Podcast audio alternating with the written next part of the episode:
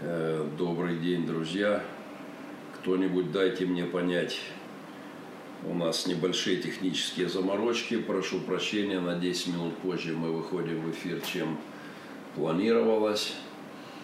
И мне нужно две минуточки, чтобы мы могли стартовать. Первое традиционный, традиционный привет, салют. Вот уже друзья салютуют, лайкают. Э, просьба ко всем, кто может помочь э, с перепостами, чтобы э, сразу мы могли максимально подключиться. Это проект Махненко Вью. Две минуточки мы стартуем. Еще раз мои извинения за сегодняшние заморочки со стартом программы. Видимо, мои телефоны перемерзли в горах и теперь немножко ерзают э, и выдают нам не очень корректно свои опции. Э, техника Apple на самом деле неплохо вела себя в горах, но все-таки на таких высотах давала определенные сбои. Все отлично видно и слышно. Добрый вечер. Суммы слушают. Сложность видимости окей. Привет с Атланты, взаимно. Флориду в лице Романа приветствую. Ну, вот судя по э, вашим первым текстам, я, в общем-то, уже готов поделиться мыслями. А мыслей много. Итак, Махненко Вью – это мой авторский проект. Я абсолютно убежден в необходимости пасторского, богословского, христианского осмысления реалий. С моей точки зрения, это огромный грех на церкви, что мы живем за скобками новостейного потока, потому что интерпретация реальности сегодня наиболее мощное оружие – и, к сожалению, в медийном пространстве в головы людей упаковывается взгляд на мир, как будто Бога нет, как будто у этого мира нет создателя, и, а стало быть, вся картинка абсолютно рисуется ложно или непонятно. Как говорил Клайв Льюис когда-то, что когда люди откроют влияние демонов и духа на историю, всю историю придется переписать. Но мы с вами сегодня можем смотреть на этот мир глазами верующих людей, понимая, что есть тот, кто его сотворил, кто содержит его в руках своих. И в этом контексте все смотрится иначе. Махненко View это про это на ТВ не говорят.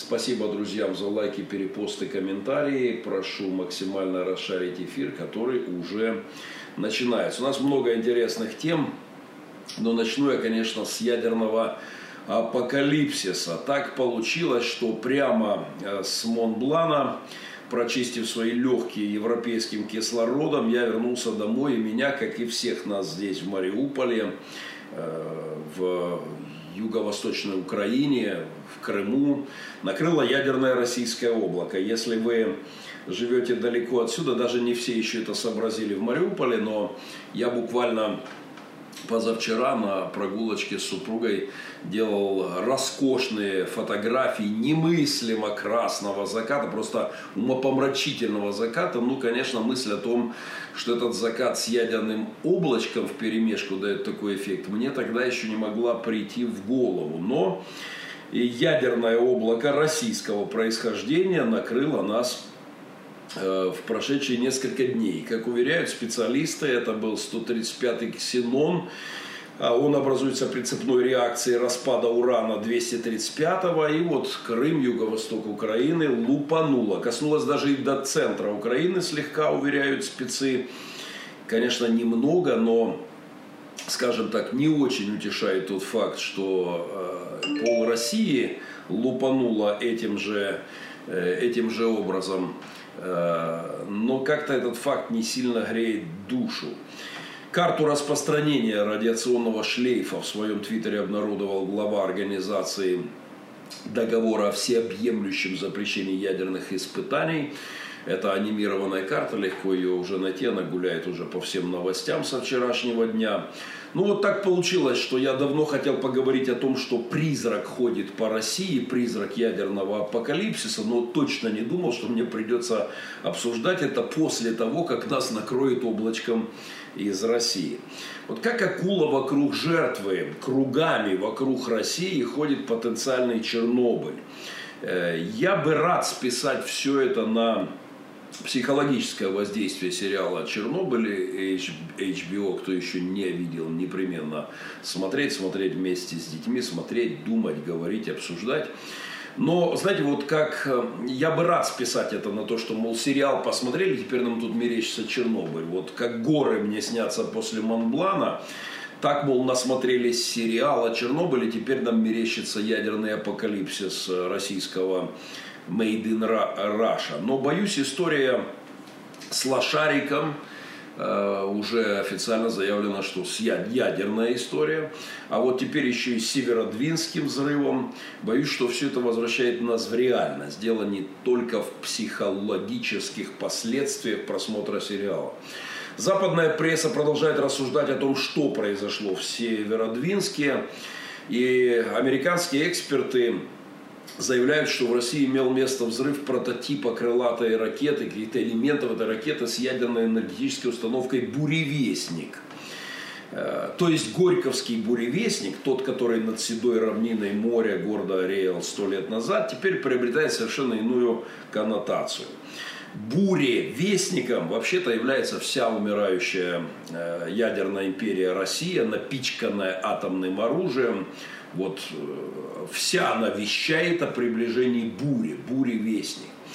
Ядерный буревестник, конечно же, сегодня это весь Кремль, его режим, э, он же, он же и глупый пингвин, который робко прячет тело жирное в утесах. Хотя я думаю, что никакие, никакой пингвин и ни в каких э, спецутесах от э, приближающейся трагедии не поможет. А, похоже, что та дура, как называл мой отец всякую технику, значение которой не считал мне нужным подростку объяснять, похоже, что та дура, которая рванула в Северодвинске, э, именно она называлась когда-то в Америке оружием из ада.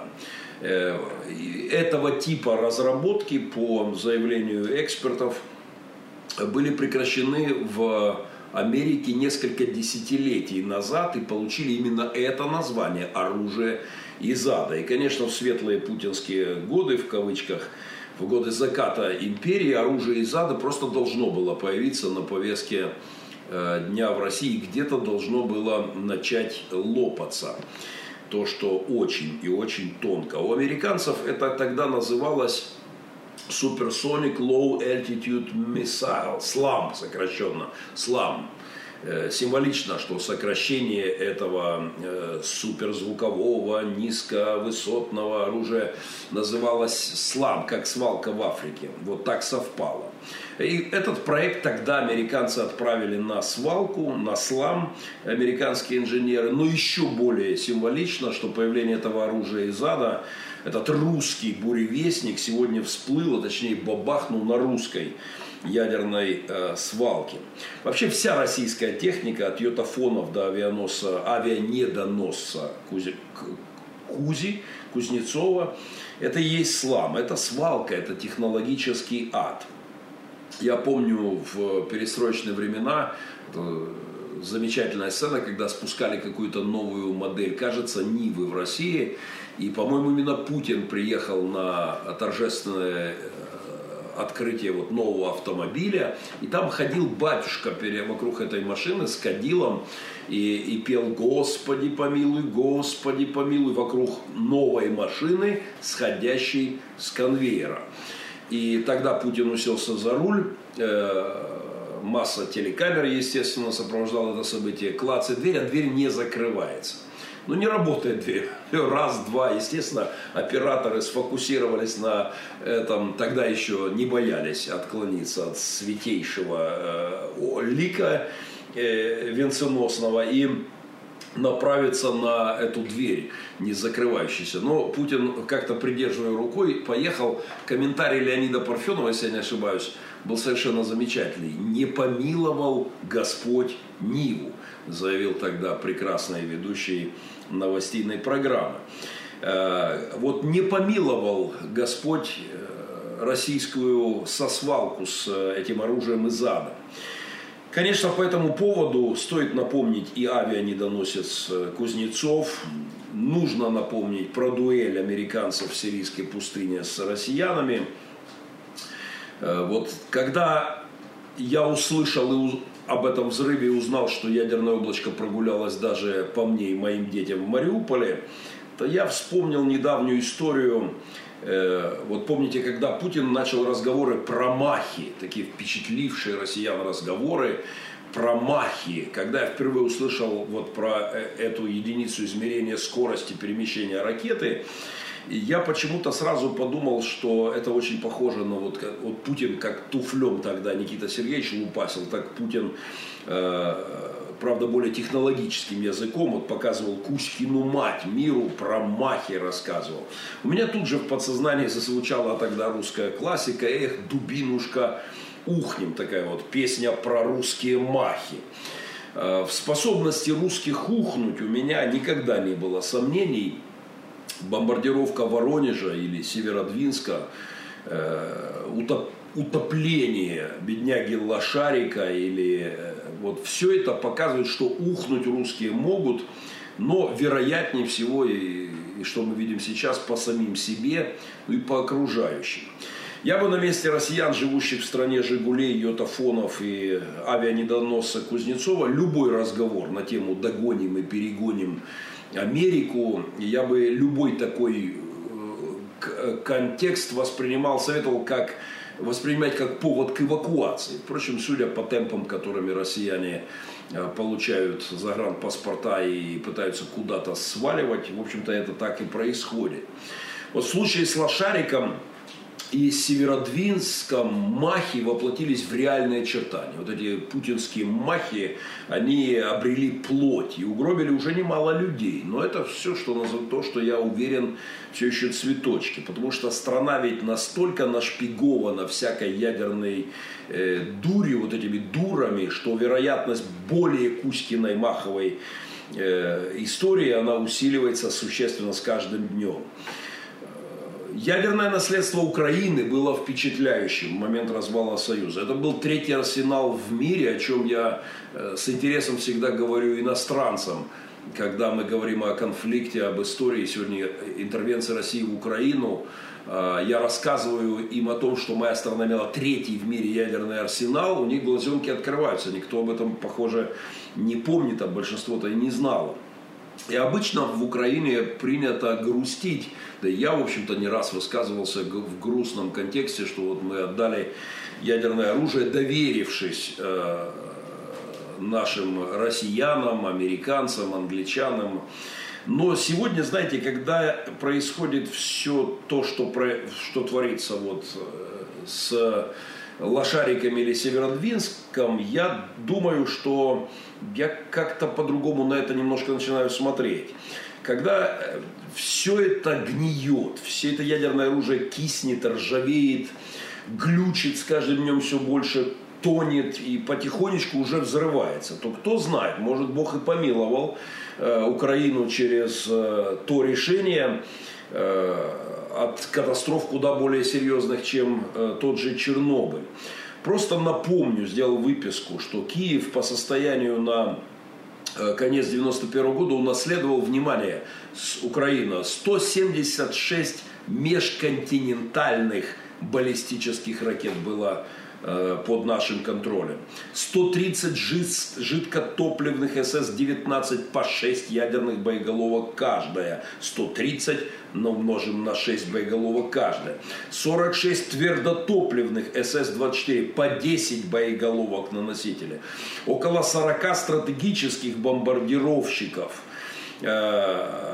И 2800-4200, разные эксперты, я так понимаю, по-разному оценивают, тактических ядерных боезарядов. То есть э, количество всей этой дури на украинской территории было настолько громадное. И где-то я, может быть, сегодня не сильно расстраиваюсь, что мы тогда с этим всем расстались.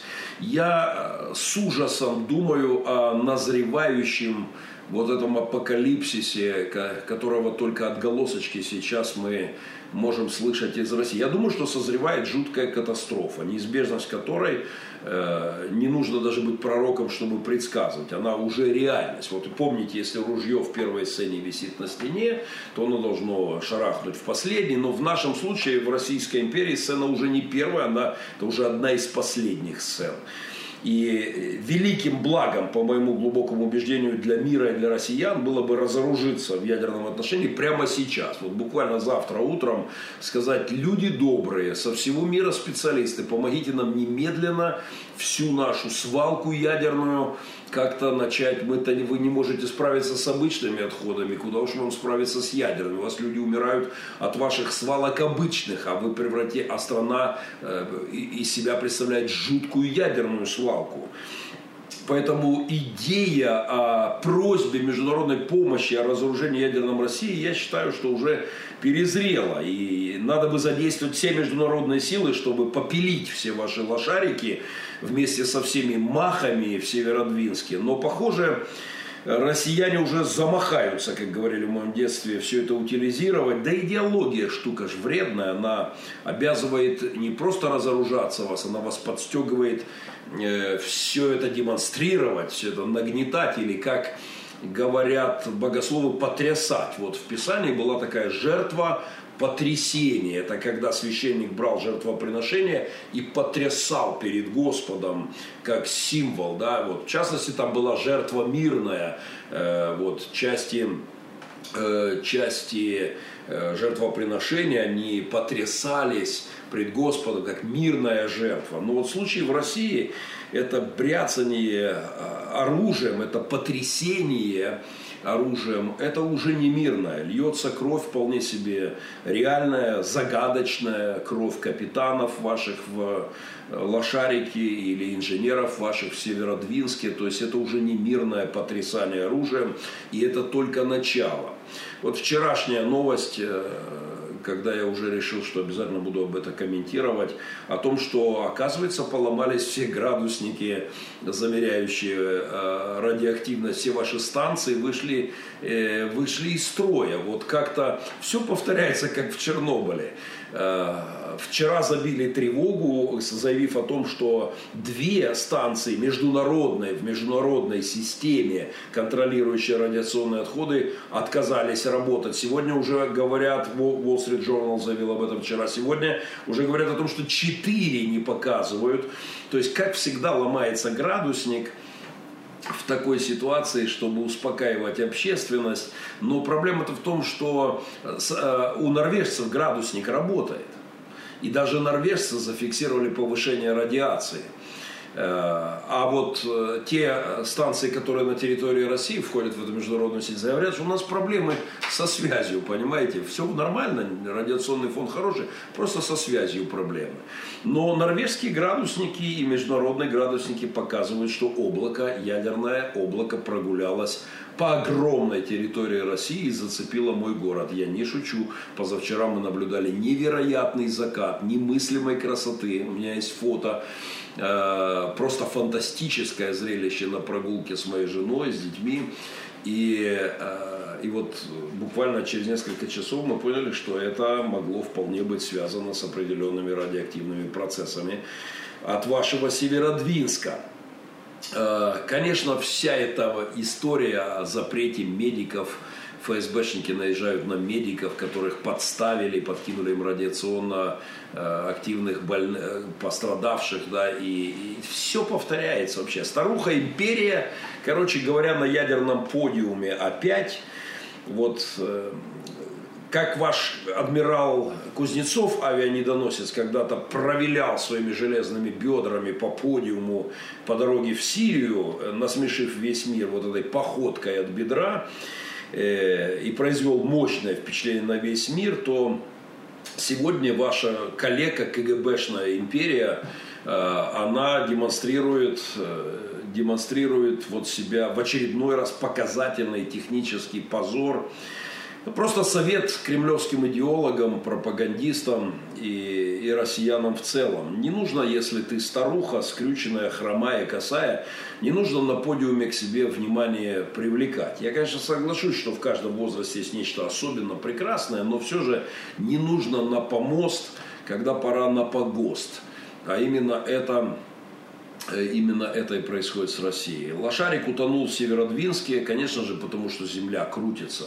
Э, в Север... Э, лошарик утонул и в Северодвинске рвануло, конечно же, не потому что ваши инженеры плохие или империя умирает, а безусловно потому что земля крутится.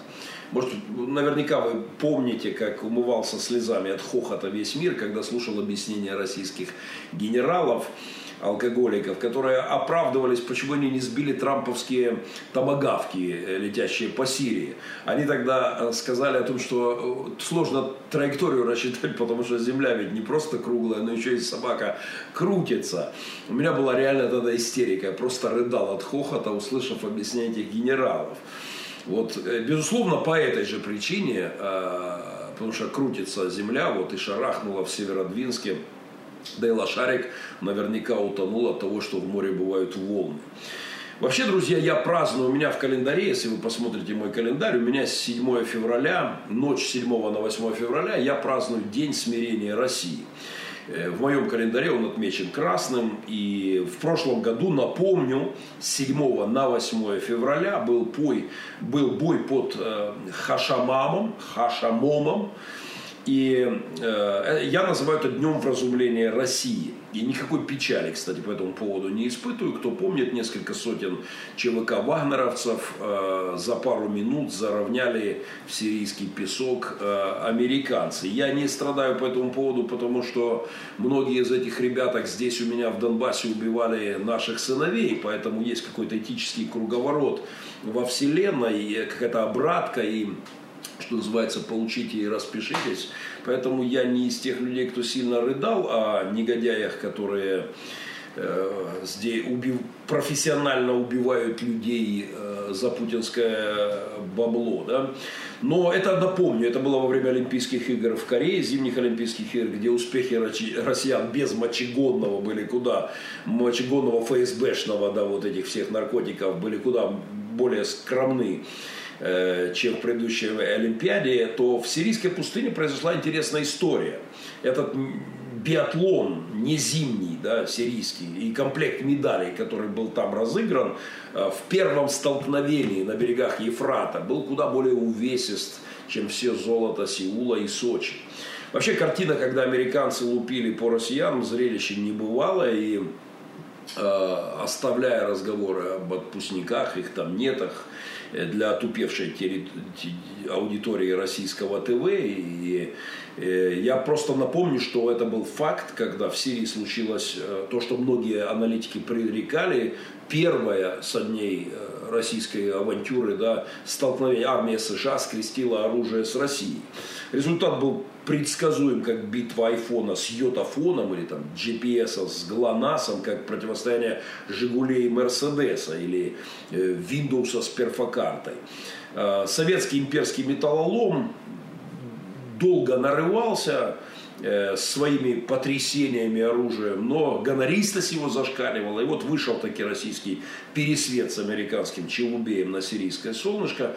Вышел пересвет и обделался. И Сей факт вводит нас в новую реальность. Вот с этим россиянам придется считаться.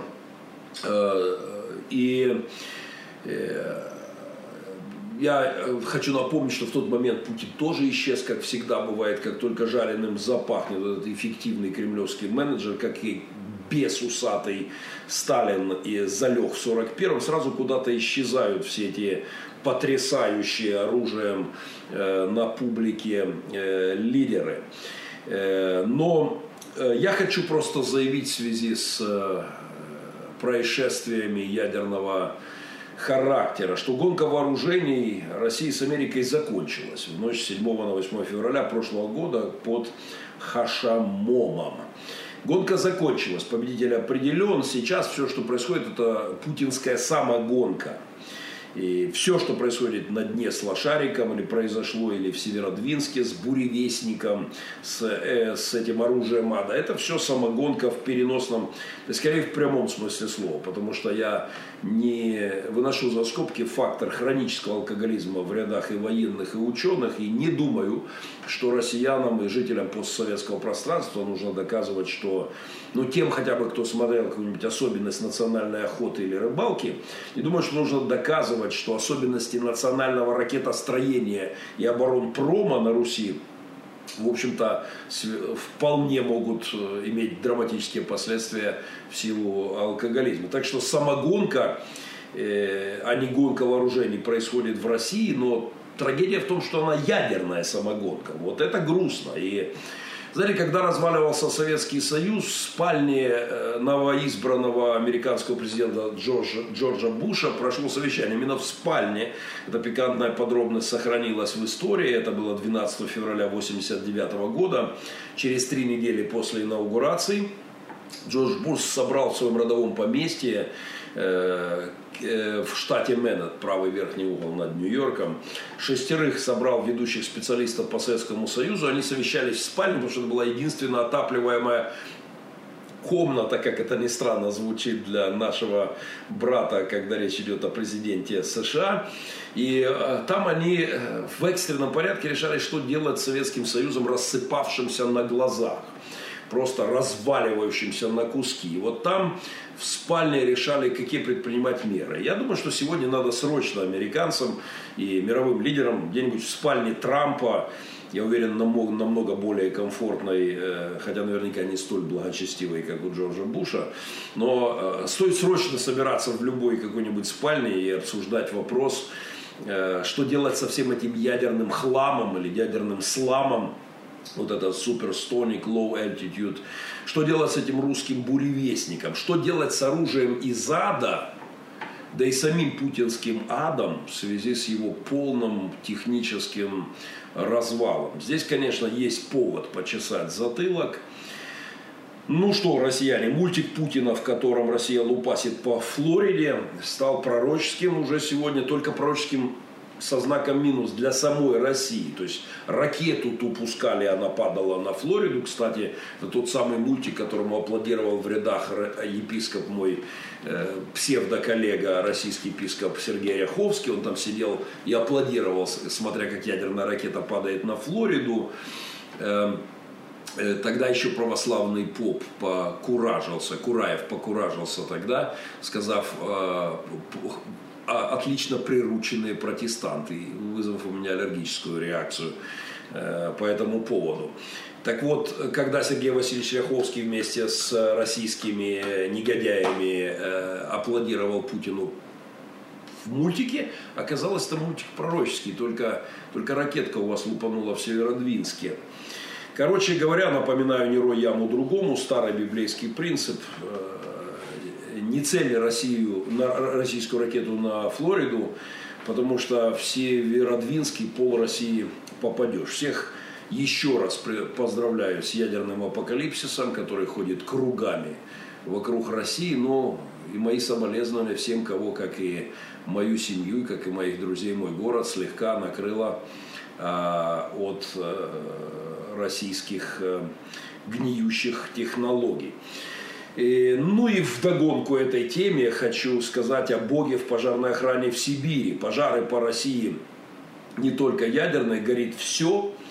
Признаюсь, я опять-таки не испытываю по этому поводу никаких особых мучений. Когда у россиян горело несколько лет назад здание генерального штаба в Москве, я как старшина пожарной роты Московского гарнизона пожарной охраны учебный полк, старший сержант Махненко ДМБ-89, как, как пожарный и священник, я, конечно же, э, растерялся, потому что я тогда даже написал «Гори, гори ясно, чтобы не погасло», смотря как горит Генеральный штаб России после всего того, что они творят э, здесь. Но вот неожиданный абсолютно поворот в истории с пожарами в России, потому что в небе над Алтаем провели крестный ход, чтобы остановить пожары. То есть попы отправились на вертолете с иконками облетать территорию пожаров и кропить святой водичкой. На меня, как на старшину пожарного роты и пастора с 27-летним стажем, это, конечно же, не могло не произвести впечатления. Э, а вот эта новость об окроплении святой водой пожаров в Сибири. Я помню, как мы сбивали, сбивали огонь водой, пеной, э, пожарными пенообразователями, порошковое тушение мне тоже известно. Но святая вода, которая э, выступает в качестве противостояния бушующим пожарам, это, конечно, нечто новое в борьбе э, с огнем. И позвольте мне богословскую, богословско-пожарную заметку. Вообще рассчитывать на Бога в тушении пожара в России, по крайней мере в ее нынешнем моральном состоянии, не стоит. Бог не Антошка, видит немножко. Это в том числе говорит русская народная поговорка. Россияне после того, что вы, дорогие сожгли города и хаты в Донбассе, рассчитывать на то, что божественная вода поможет с тушением пожаров в Сибири, это богословская неграмотность и привет вашим попам. Эта святая вода не будет работать, потому что, говорю, мы как пожарный, как теолог, э, она будет, если будет работать наоборот, как сера огненная на ваш Содом и Гамору, она будет лишь добавлять гнева Божьего в ваши и так сплошные, э, сплошной чередой идущие неприятности. У меня в центре Мариуполя до сих пор сгоревшая мэрия, сгоревшая от вашего русского мира и от оккупации вами Мариуполя.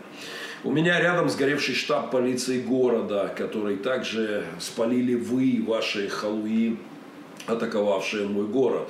На линии фронта здесь из окна у меня вид на сгоревшая дотла, уничтоженная полностью Широкино. И вот когда от вас, от вас, россияне, и когда вы призываете Бога на тушение пожара в России, то позвольте заявить, что ваша святая вода будет превращаться в поливание бензинчиком или масличком, как минимум, вот масло в огонь, говорят, добавляете вы вашими святыми краплениями. Так что мой совет вертолетчикам и протодьякону с митрополитом Алтайскому прекратить эти колдовские практики. Вам же внятно объяснил шаман – который идет по России изгонять Путина, он же объяснял вам, прислушайтесь к совету язычника. Если вы, христиане, не слышите то, что вам говорит Бог, послушайте, что вам говорит Бог через язычника.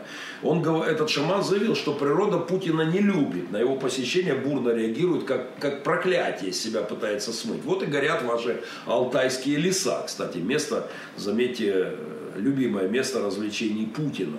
Э, Путин как-то рассказывал, что в Алтае, описывая там красоты, э, его резиденции, там, да, вот он описывал, что Алтай это такое удивительное место первых наскальных рисунков в истории и вообще колыбель тюркских народов. Вот варвары там рисовали зверей на скале на рассвете цивилизации. Вот сегодня варвары облетают в рясах, называя себя христианами, облетают на вертолетах и думают, что тушат пожары святой водой. Короче, донбасский привет православным шаманам, шабашникам из Барнаульской епархии. Отдельный, э, отдельный привет Министерству природных ресурсов и экологии Алтайского края, обратившийся с такой просьбой к духовенству. Э, россияне, лучше попрактикуйте э, с Гарри Поттером, его волшебной палочкой, золотой рыбкой, я не знаю, со стариком Хатабычем как-то привлекайте их к тушению пожара, потому что с точки зрения богослова и пожарного в моем лице у вас будет больше шансов, потому что привлекать э, попов, именующих себя христианами, к тушению пожаров в России, в то время как Россия зажигает по всему миру, это бесперспективно и 100% контрпродуктивно. А, поэтому вот этот крестный ход, конечно, э, мои теологические заметки, они подтверждаются, в принципе, тем, что пожары таки не прекращаются. И на днях Роскосмос, Роскосмос опубликовал фотографии, на которых видно, как выглядят пожары с орбиты. То есть пожары вот, ну, серьезно. И по данным НАСА, э, дым от пожаров достиг Аляски и Канады. Так что коптит Россия похлеще авианедоносца Кузнецова, к сожалению, коптит даже ядерными своими э, вонючими испражнениями. Так что отдельная просьба к попам, если уж вы будете продолжать э, контрпродуктивные действия с окроплением святой водичкой пожаров, то я вас умоляю, я лицо заинтересованное, рядом с вами тут проживаю, поэтому не поливайте святой водой ваши атомные реакторы, потому что, ей-богу, э, вот не нужно испытывать терпение Господа э, вашим лицемерием, что шарахнет так, что миру мало э, не покажется. На этой неделе Путин встретился с Макроном, Зеленский с Э, с лидером Израиля и прозвучала в очередной раз вот эта сильно меня напрягающая фраза «особый статус Донбасса», на котором настаивает Путин. Я хотя бы коротко хотел э, откомментировать. Вообще, это словосочетание из уст Путина «особый статус» звучало на встрече с Макроном в преддверии осиротевшего без российского Мадура, без этого кремлевского Каддафи G7. Э, я хочу напомнить, что особый статус печени называется цирроз. Особый статус ноги или руки или правой какой-нибудь левой стороны бывает после лопнувшего где-нибудь сосудика и называется инсульт. Вот название особого статуса. Человека, в теле которого какой-либо из органов имеет особый статус, называют инвалидом. И, в общем-то, именно в этом и состоит стратегия кремлевской лисицы, которая втюхивает нам эту, эту идею особого статуса Донбасса. Э, Украина функционально парализована, передернутая, ограниченная. Это именно то, что снится Путину в те, уверен, немногие ночи, когда ему хорошо спится. Особый статус Донбасса, как и Хамаса, у нас уже есть, по факту есть. И узаканивать его, это как, выда, как выдавать э, Украине или мечтать о э, пожизненной инвалидности. Это очень порочная идея. Безусловно, с моей точки зрения, Израилю не нужно принимать Хамас в состав страны в его нынешнем состоянии. Да и ни в каком состоянии. В случае контроля России над Донбассом нельзя принимать Донбасс ни с каким особым статусом. Э, хочу просто напоминаю, что в России Хамас так и не признан, в отличие от США, Евросоюза и так далее, террористической организацией. Он считается легитимным партнером для переговоров. И лидеры Хамаса неоднократно посещают Москву по приглашению Путина. То есть вообще у России богатый опыт работы с инвалидами, и она, если в политическом смысле, идеологическом, духовном смысле, она, если хотите, руководитель сообщества политических инвалидов в мире, вот все эти там Мадуры, Кимчинины и прочие Пушилины, бывшие Захарченки, это такой российский клуб по интересам. Э, Причем очень часто, как и в случае с Донбассом, Россия же их инвалидами и сделала, и теперь таковыми их не признает и возглавляет этот клуб перекошенных социальных политических уродов. Вот поэтому я думаю, опыт Израиля с отдельным статусом Хамаса очень даже полезен. И надеюсь, что Зеленский пару советов э, получит от премьера Израиля о том, как себя вести с сектором газа. Э, вот. Там стена, самая настоящая стена, причем со стороны и Израиля, и Египта. Египет вообще с бетонной стеной там все залил.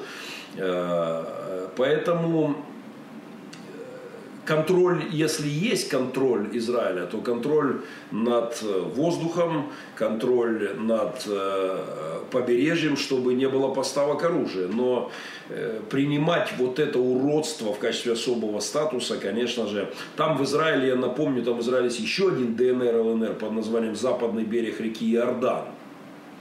У них богатый опыт у Израиля работы с особыми статусами. Поэтому, надеюсь, визит э, Нетаньяху в Украину э, поможет разобраться Зеленскому, как вести себя с особым статусом Донбасса-Хамаса. Надеюсь, пару советов э, получит в этом вопросе. Особый статус печени цирроз. Особый статус Донбасса – это Хамас. Тема, которую я не очень охотно взял, но, но слишком много народу, несколько дней подряд мне присылают ссылку на Мунтяновы веселые яйца. И э, с просьбой высказаться о том, что я думаю. Drink Egg Challenge. Э, провел в интернете Мунтян, я скажу честно, я бы себя вообще не очень сильно уважал, если бы я что-то сидел бы и думал об этом. Моему центру высшей нервной деятельности есть чем заниматься на этом свете. Аферист Мунтян точно не в списке приоритетов. Но для тех, кто не знает, для той части моей аудитории, которая не понимает, о ком мы вообще говорим, Владимир Мунтян – это псевдопастор киевский, выдающий себя за апостола, целителя, кудесника, с которым у меня по поводу его способностей исцелять больных и коллег давняя многолетняя полемика, переросшая пару лет назад в открытое противостояние в благосфере, дошедшее до угроз в его адрес, э, повеселившая меня. А, вот закончилось это все тем, что этот э, апостол, обдолбанный наркотиками, выходил в прямой эфир своей одураченной им церкви и вещал что-то о силе Духа Святого со стекающей слюной, блестящими от наркотика глазенками. Ну, потом как-то он исчез из моих религиоведческих пасторских радаров после этого. Так вот, именно этот парень исчезнувший куда-то на время, вот недавно всплыл в своем инстаграме в качестве апостола, ворующего яйца в супермаркете, поедающего их там втихаря. И снимая это все на видео, и с какой-то девахой, при этом он шмыгает носом, и его расширенные зрачки достаточно внятно говорят о фармацевтических специфических процессах в измученном организме. Так вот, апостол, тырящий яйца в магазине, выкладывающий это с хэштегом, мол, делай с нами, делай как мы, делай лучше нас, это, конечно, что-то новое в религиозном пространстве постсовка, но меня даже это не может удивить. Я, собственно, даже не об этом. Этот персонаж Мунтян меня не сильно беспокоит, но кое о чем я все-таки хочу высказаться. Не о нем, а его пастве. О психологическом портрете тех, кто смотрит на это чудо Гороховое и не видит очевидного. Жизнь как раз мне подбросила еще пару иллюстраций к теме. Я, возвращаясь из экспедиции с покорением Монблана, сел в поезд и был узнан проходящей мимо проводницей – она мороженое, а не проводница, мороженое торговала. И она говорит, я на вас в обиде, пастор Геннадий, начала эта киевлянка, зря вы на нашего апостола Мунтяна нападаете, он, возможно, болеет. Вот все эти слухи о том, что он наркоман, вряд ли настоящий, он очень хороший, бабушкам помогает, а вы на него нападаете, жаловалась эта милая женщина. Так получилось, что за последние пару недель я не один раз общался с людьми, которые по-прежнему посещают этот центр прости Господи, возрождения апостола Мунтяна, апостола Мунтяна, и являются теми, кто, э, кто все еще не убежден что в необходимости бежать от данного афериста. Вот об этих людях я правда думаю и прихожу к достаточно грустному выводу. Я им действительно не могу ничем помочь. Потому что этот инфантилизм богословский, этот этический, э, этический пробел я это куда более серьезная проблема, чем сам Мунтян. В общем-то, именно она и порождает подобных апостолов, кудесников, целителей, чудотворцев. Говоря языком марксистам, именно эта духовная немощь и неграмотность людей является базисом для аферистических настроек самого разного рода. Человек глуп по своей природе, всякий человек, включая меня и, простите, уважаемые вас, мы существа рационально ограниченные, говоря библейским языком, негодные. Вот. Причем в посланиях настоящего, а не из папье Маше апостола, настоящего святого апостола Павла, стоит важная сноска, отбраковывающая оптом всех нас, людей, представителей рода человеческого, важное уточнение. Мы все до одного негодны. Человеческая глупость – это факт э, вопиющий, очевидный. И, и, конечно же, э, там, где нет исцеления от Божьих принципов, от богопознания, то э, эта глупость может процветать особо, особо пышно. Со времен Эдемского сада и, и религиозных, и атеистических афер, взять хотя бы веру в теорию эволюции, это что можно придумать более безумно, чем это? Но эта безумная идея процветает. Человеческая глупость э, в основании, лежит в основании всех и религиозных, и э, политических афер многочисленных, того же коммунизма. Да? Это безумие было уверовать в эту идею. Или недавнего электорального феномена в Украине, 74% поддержки кандидатов под названием «А Бог его знает кто». Да? Наша глупость в основании религиозных безумий и афер. В частности, на ней строится фанатическая религиозная преданность аферистам и закрытие глаз на их абсолютно моральное поведение. Вот когда Николай II с супругой очаровывались Распутиным, что это было? Ведь они же не самые необразованные люди были на Руси, а все же их тревожили сомнения, божий ли человек Распутин или все-таки проходимец. Перетрахавший пол Питера, простите, блудник воспринимался царской читой как посланник небес и кудесник. Ну, по крайней мере, сомнения какие-то были по этому поводу. Чего вы хотите от паствы Мунтяна после того, как сверху религиозной одичалости России за предыдущие э, века еще и сто лет топтались коммунисты э, с атеистами? Мы действительно страна невыученных библейских уроков. И э, попы и посомые нами, и посомые ими, ими политики сегодня часто говорят о беде, которая грозит нашей стране от наплыва западных проповедников. Справедливости ради надо признать, что чаще всего об этом говорят не люди, искренне переживающие за духовное состояние нации, а политики, прикрывающиеся лозунгами религиозными о сохранении чистоты нашей веры.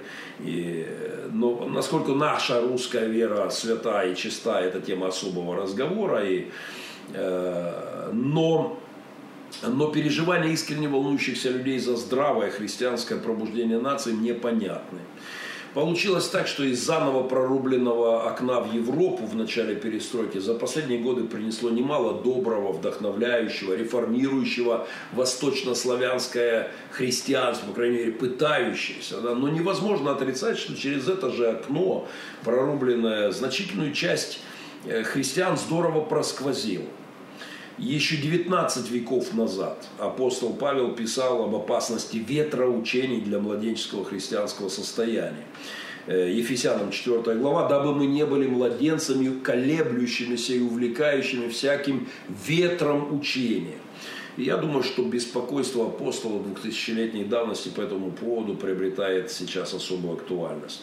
Понимаете, мы ведь в душной, столетиями закрытой комнате э, российского, вот, имперского, православного царского, советского христианства находились. И потом резко, неожиданно раскрыли окно в Европу.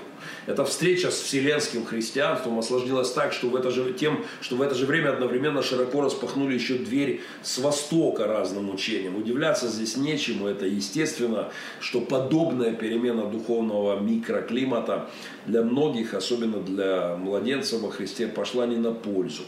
Увы, в этом богословском сквозняке, который пришел с начала перестройки, есть и плюсы закаляющего ветра, но есть и проблема вот этих микробов, богословской путаницы, эти бактерий старых болячек, которыми переболело христианство на Западе и на Востоке.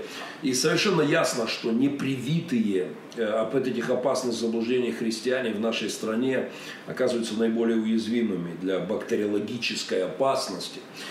Вот у меня в городе 27 лет существовала жуткая секта во главе с господином Николаем Иващенко. Бандит, аферист, насиловал прихожан, в том числе несовершеннолетних.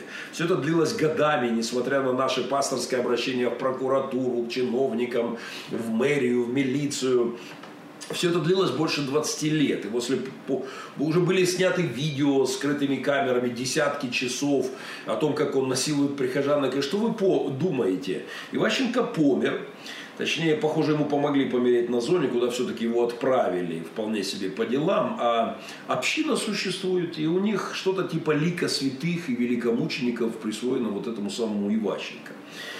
Конечно, здесь есть где разгуляться атеистам, мы говорим о сложной теме, но я, я хоть и глупец, но и не из ряда глупцов вот этого атеистического крайнего рода. Я, безусловно, признавая свою рациональную ограниченность, я все же не могу так безумно безумствовать, чтобы отрицать факт существования Бога, Творца у нашей с вами Вселенной.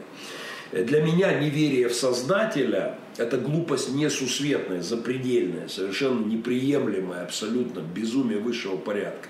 Если я что-то точно знаю в этом мире, так это то, что у него есть Создатель, есть Вседержитель. Так вот, как раз в слове Творца, дается очень внятное определение тому, чтобы мы были очень осторожны, не всякому духу верили. Чтобы мы знали, что многие придут под именем Христа и даже многие чудеса сотворят вот в Писании, которое светильник душе человеческой, лекарство от ограниченной нашей рациональности, э, в Писании как раз даются внятные стандарты, которые помогают нам определить тех, кто называет себя христианскими служителями, от моральных уродов и аферистов. Господин Мунтян, безусловно, попадает в четкие критерии афериста под именем Христа, морочащего головы людям. Поэтому его шоу «Веселые яйца», этот Egg Eat Challenge – меня не тревожит, не веселит. А, э, это э, вот, вот то, что у этого негодяя есть последователи, думающие, что он помазанник Божий, вот это меня беспокоит. Но кроме как советовать перечитывать Писание, смотреть на требования, моральные требования к библейским наставникам, я ничего не могу посоветовать бедным, бедным доверчивым аферистам, людям. Так что э, призыв пользоваться светильником – который есть Слово Божье, по-прежнему актуален. Мунтян не первый, не последний аферист на религиозном поприще. В таковых никогда не было недостатка и не будет до конца времен. И даже пастора, епископы, да, мои друзья были э, столь доверчивые, наивные, оболваненные этим э, негодяем. Э, но Мунтян все-таки аферист очень низкого качества, есть куда похлеще, поинтеллигентнее, попрекрашеннее, посимпатичнее, даже по, поудачнее, даже в куда более грамотных культурах богословских, чем наш. Вот, к примеру, об одном из них с 50-тысячной аудиторией только воскресенье не у нас, а в куда более образованном религиозном смысле обществе в США, э, о Джоэл Остине не так давно писал Financial Times. Мне тоже присылали эту ссылочку на днях. И вы знаете, вот это куда более, из, более серьезное искушение, чем наш украинский мунтян.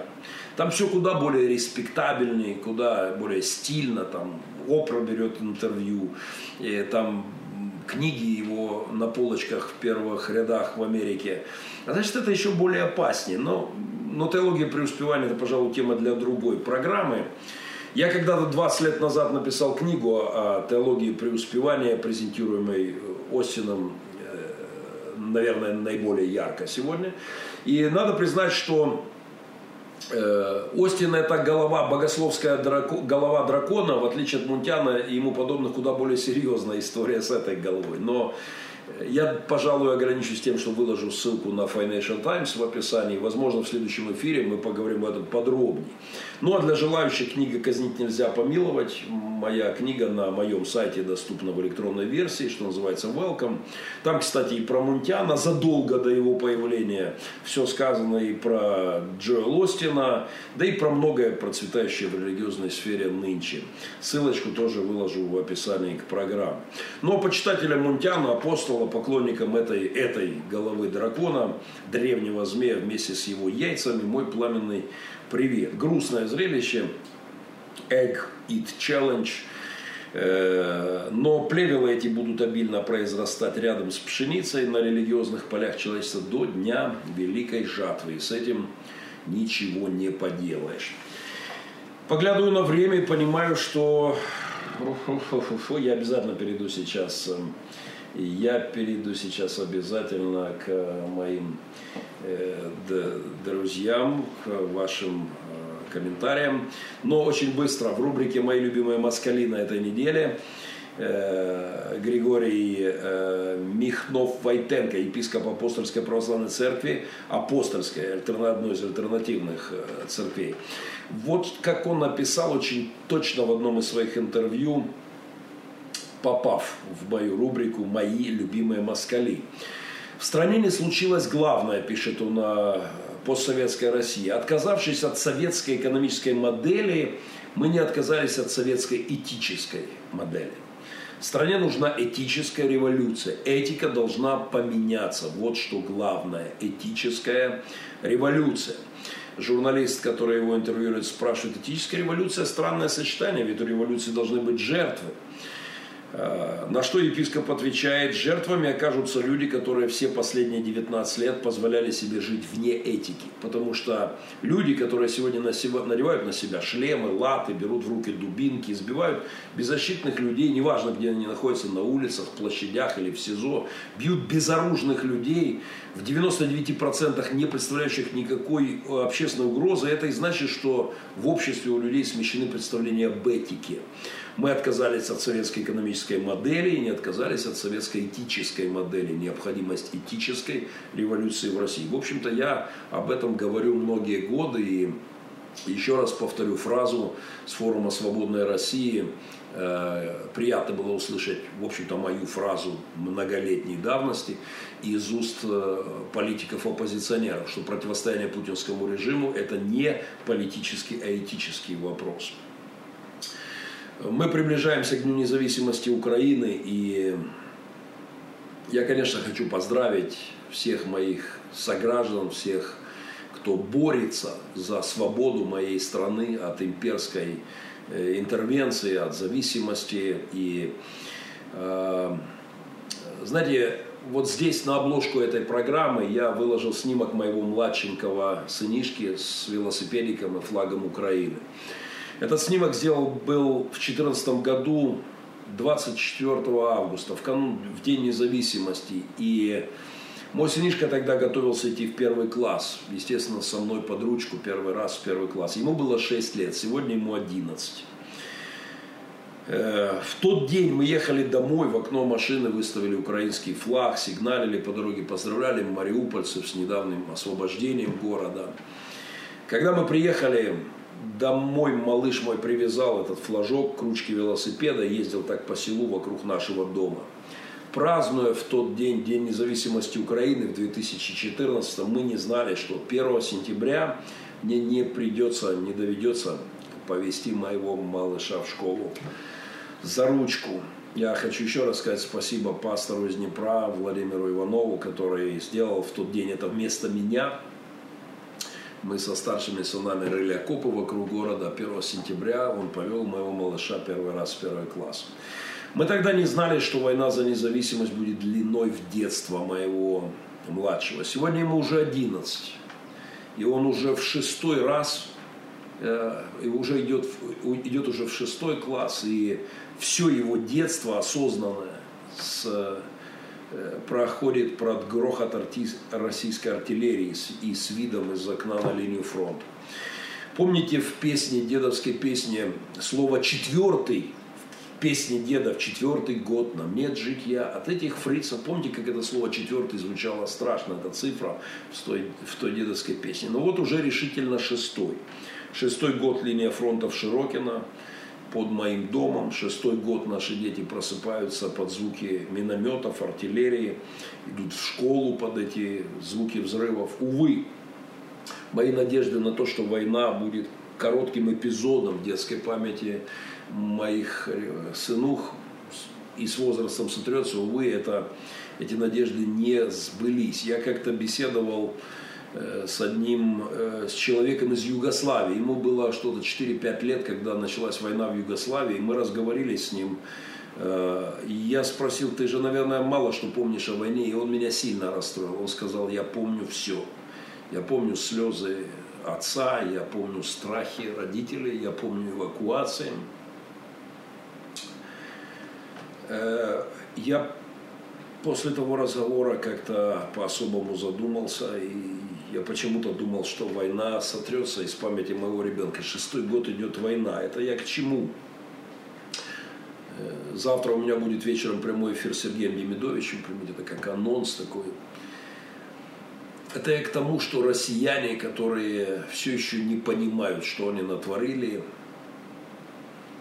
нуждаются в этической революции, нуждаются в этическом прозрении – Шестой год те, кто именует себя представителями русского мира, разрушают, убивают, взрывают, грабят. Шестой год мы хороним наших детей, матери, жены, дети хоронят своих детей. Шестой год рушатся детские вселенные, из которых снайперскими пулями или осколками снаряда вырывают отцов. Шестой год нам нет житья от этих русских. Вновь и вновь вертится в моей капелланской голове перефразированная песня деда. От этих, слава богу, не значит это всех. Есть немало русских, кто понимает и, насколько возможно, громко заявляет, что творимое путинской ордой в Украине страшное преступление. Вот, вот этим спасибо, в том числе появившимся нескольким людям на мостах у Демидовича.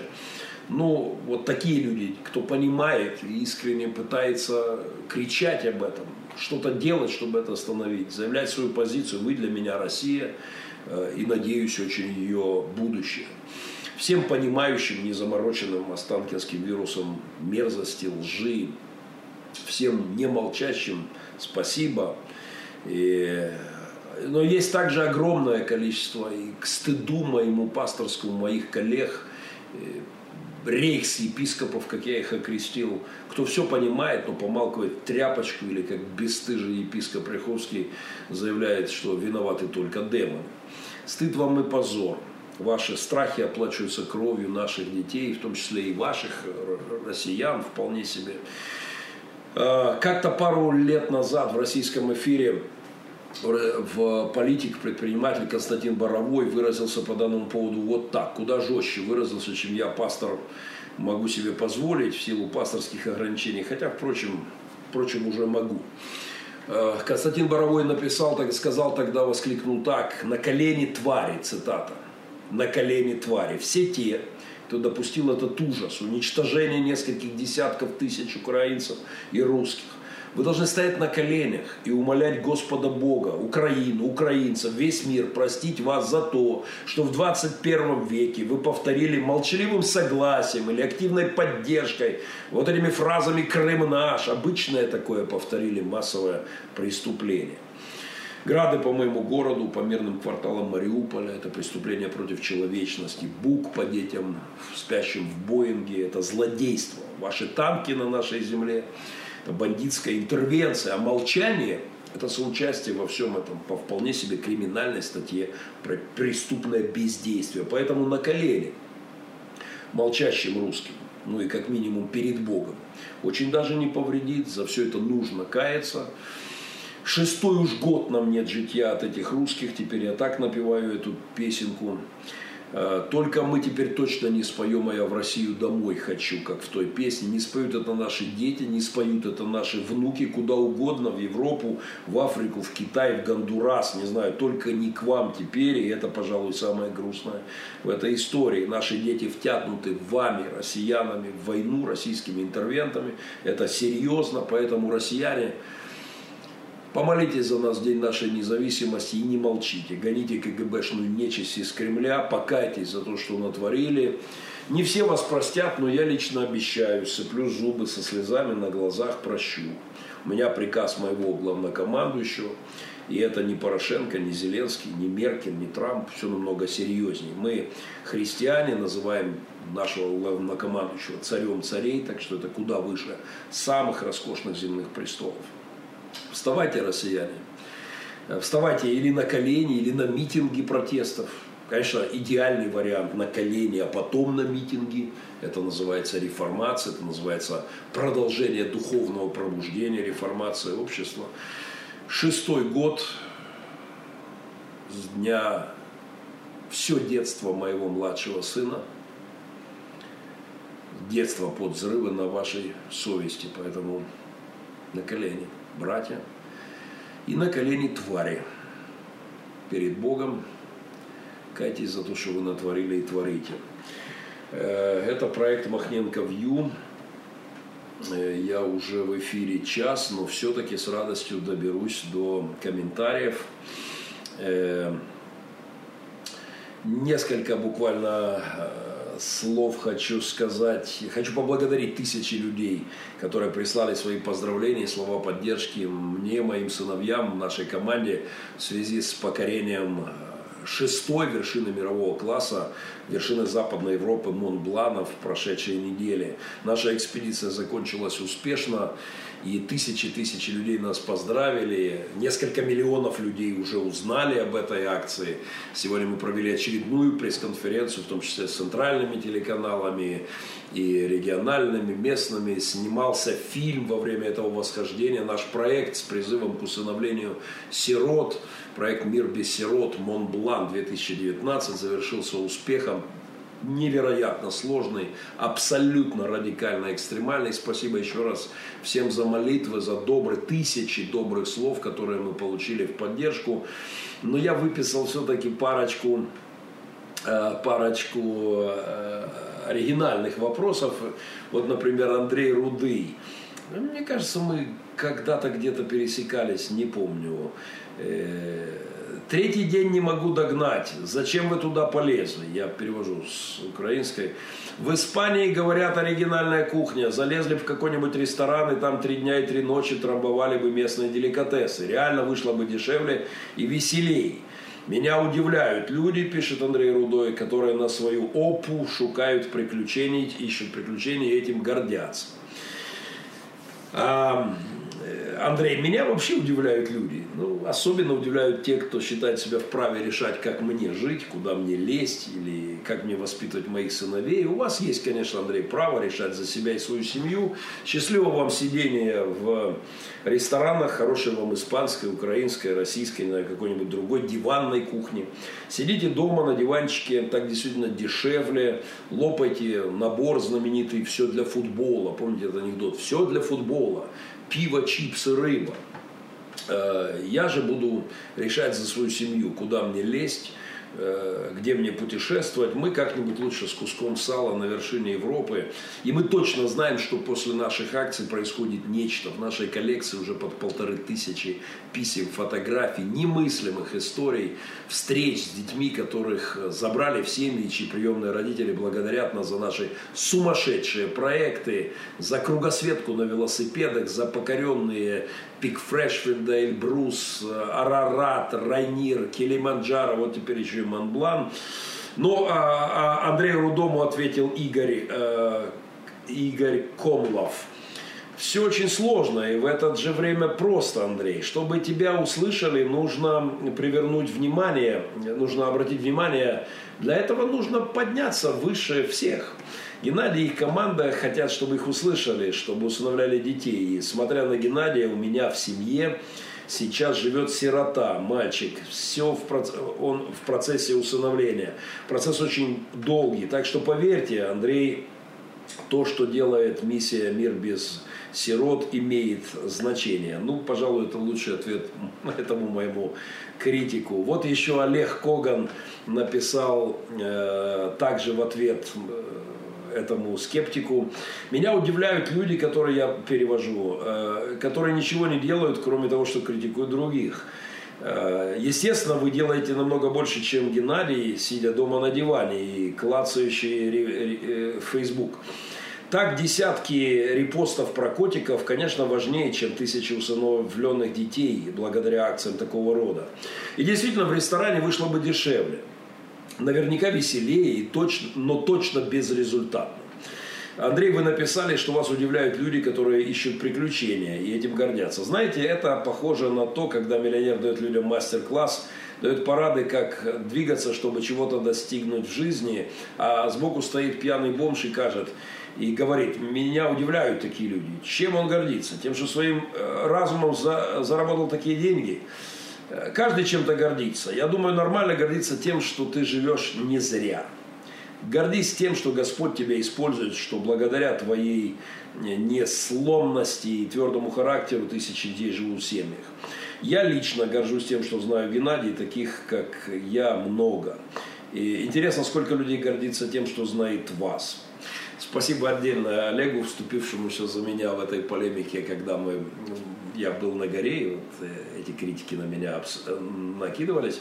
Ну и отдельное спасибо Олегу и его команде за гостеприимство по дороге к Монблану. Мы имели потрясающий вечер и, великолепную пищу, вашу заботу. Спасибо. Это, безусловно, несло свой вклад в помощь нам к восхождению. Еще один критик среди тысяч слов благодарности и поддержки. Некто Люда Якушенко написала, а если бы с ними что-то случилось, с детьми, на Монблане, кому это надо? Другого пути нет. Надо только гнать на великах и лезть в горы. А может это, Геннадий, больше вам лично надо для самоутверждения в своей неординарной личности? Людмила, вы мне напомнили православного папа из России. Сердцеведец был такой. Когда мы кругосветку шли по России на велосипедах с сынами, он э, сделал заявление, что я загнал детей, сектант, заставил их ехать вокруг света исключительно ради самоутверждения. И вот такой попик нам попался. Вы знаете, Людмила, мои дети его часто вспоминают. Я э, попрошу их, чтобы они вспоминали и вас. Э, мои дети теперь часто вспоминают этого папа, когда где-нибудь в Макдональдсе э, кушают или в аквапарке купаются в каком-нибудь путешествии. Вот сейчас прямо после этой горы, еще раз спасибо друзьям, кто помог нам реализовать этот проект. Э, они часто цитируют этого папа, и цитата звучит приблизительно так. Вот этот Махненко сектант загнал детей, заставил в Макдональдсе есть, заставил в аквапарках в трубах слетать, издевается над детьми, хохочут мои пацаны, плюхаясь в воду в аквапарке. Эм, э, знаете, вот эта логика, если бы с ними что-то случилось, э, эта логика описана мной в одной из моих проповедей под названием «Духовное ДЦП». Рекомендую вам персонально. Э, я говорил там о страхе. Страх – это паралич. Если позволить страху руководить нам, нами, то мы уже проиграли.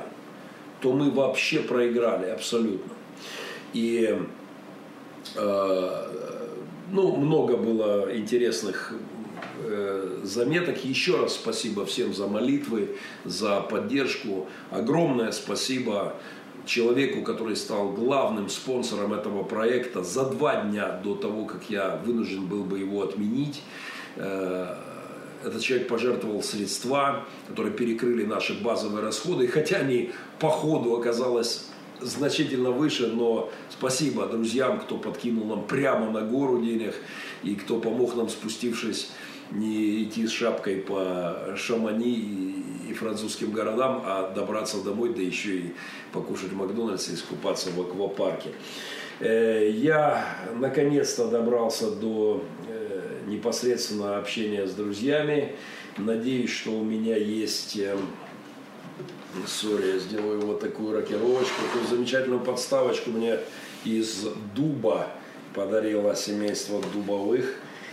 Спасибо, очень приятно, я ее уже освоил. Этот послед... подарок был у нас на финише. Э, ну, во-первых, привет всем и радует, как всегда, география США, микс, э, Алекс, э, Калгари, спасибо Атланта, спасибо Роману, вот говорят, пропадал звук, не знаю, надеюсь, что это не наша была вина. Привет из Вишневого, добрый вечер, Татьяна Васильевна. Эм, приветствую Анатолия и Днепр, Вячеслав Петренко. Слава, я забыл тебе позвонить. Прости меня, грешника. Давай уже завтра созвонимся ближе к обеду. Прости, я класснул, только сейчас вспомнил. Мир всем добрым людям. Привет из Василькова. Не соображу, где это Васильков, но привет взаимный. Как тебе президентство Зеленского на данный момент? Скоро я об этом отдельно выскажусь. 100 дней Зеленского надо отпраздновать. Это, конечно, интересно. Э, здоровенькие булы. Здравствуйте, Геннадий. Благослови Бог вашу большую семью. Спасибо, Анатолий. Принимаем. Харьковская область, Украина. Привет, Гарик. Привет из Атланты. Татьяна. Скучаем. Рады видеть живым после ваших Монбланов. А мы как рады.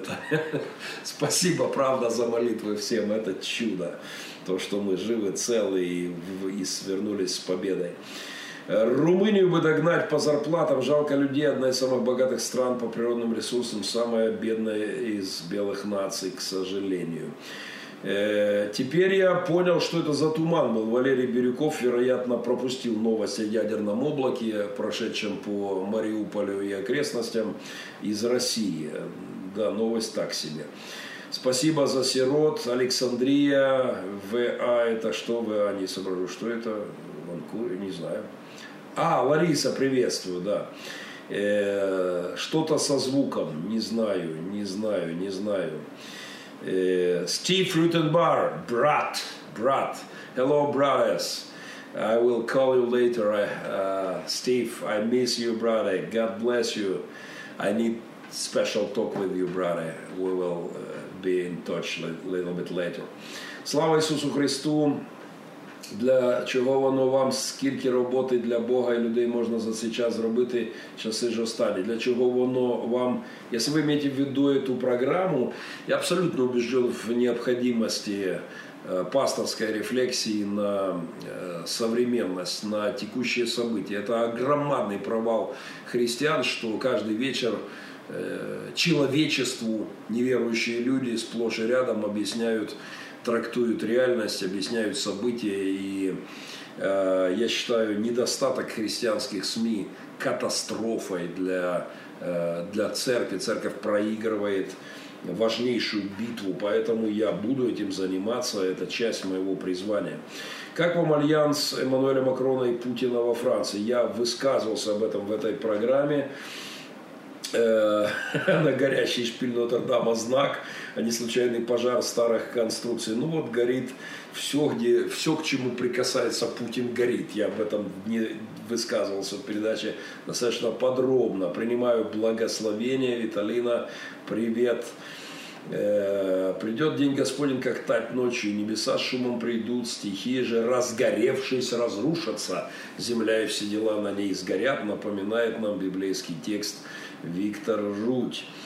Э, Рясних вам благословений, Геннадий. Я кожного дня молився за вас и вашу команду. Спасибо, правда. Мы, мы, мы видели чудо от Бога. Я, Бог, правда, закрыл все двери, которыми нам не надо было идти, как мы позже поняли, и в которые мы планировали идти, но нам не нужно было туда. И оставил нам одну единственную дверь, которая нам казалась странной, неправильной, но других вариантов не было, и мы пошли на восхождение через этот вариант, и он оказался единственно успешным, как мы, оглянувшись назад, поняли с командой.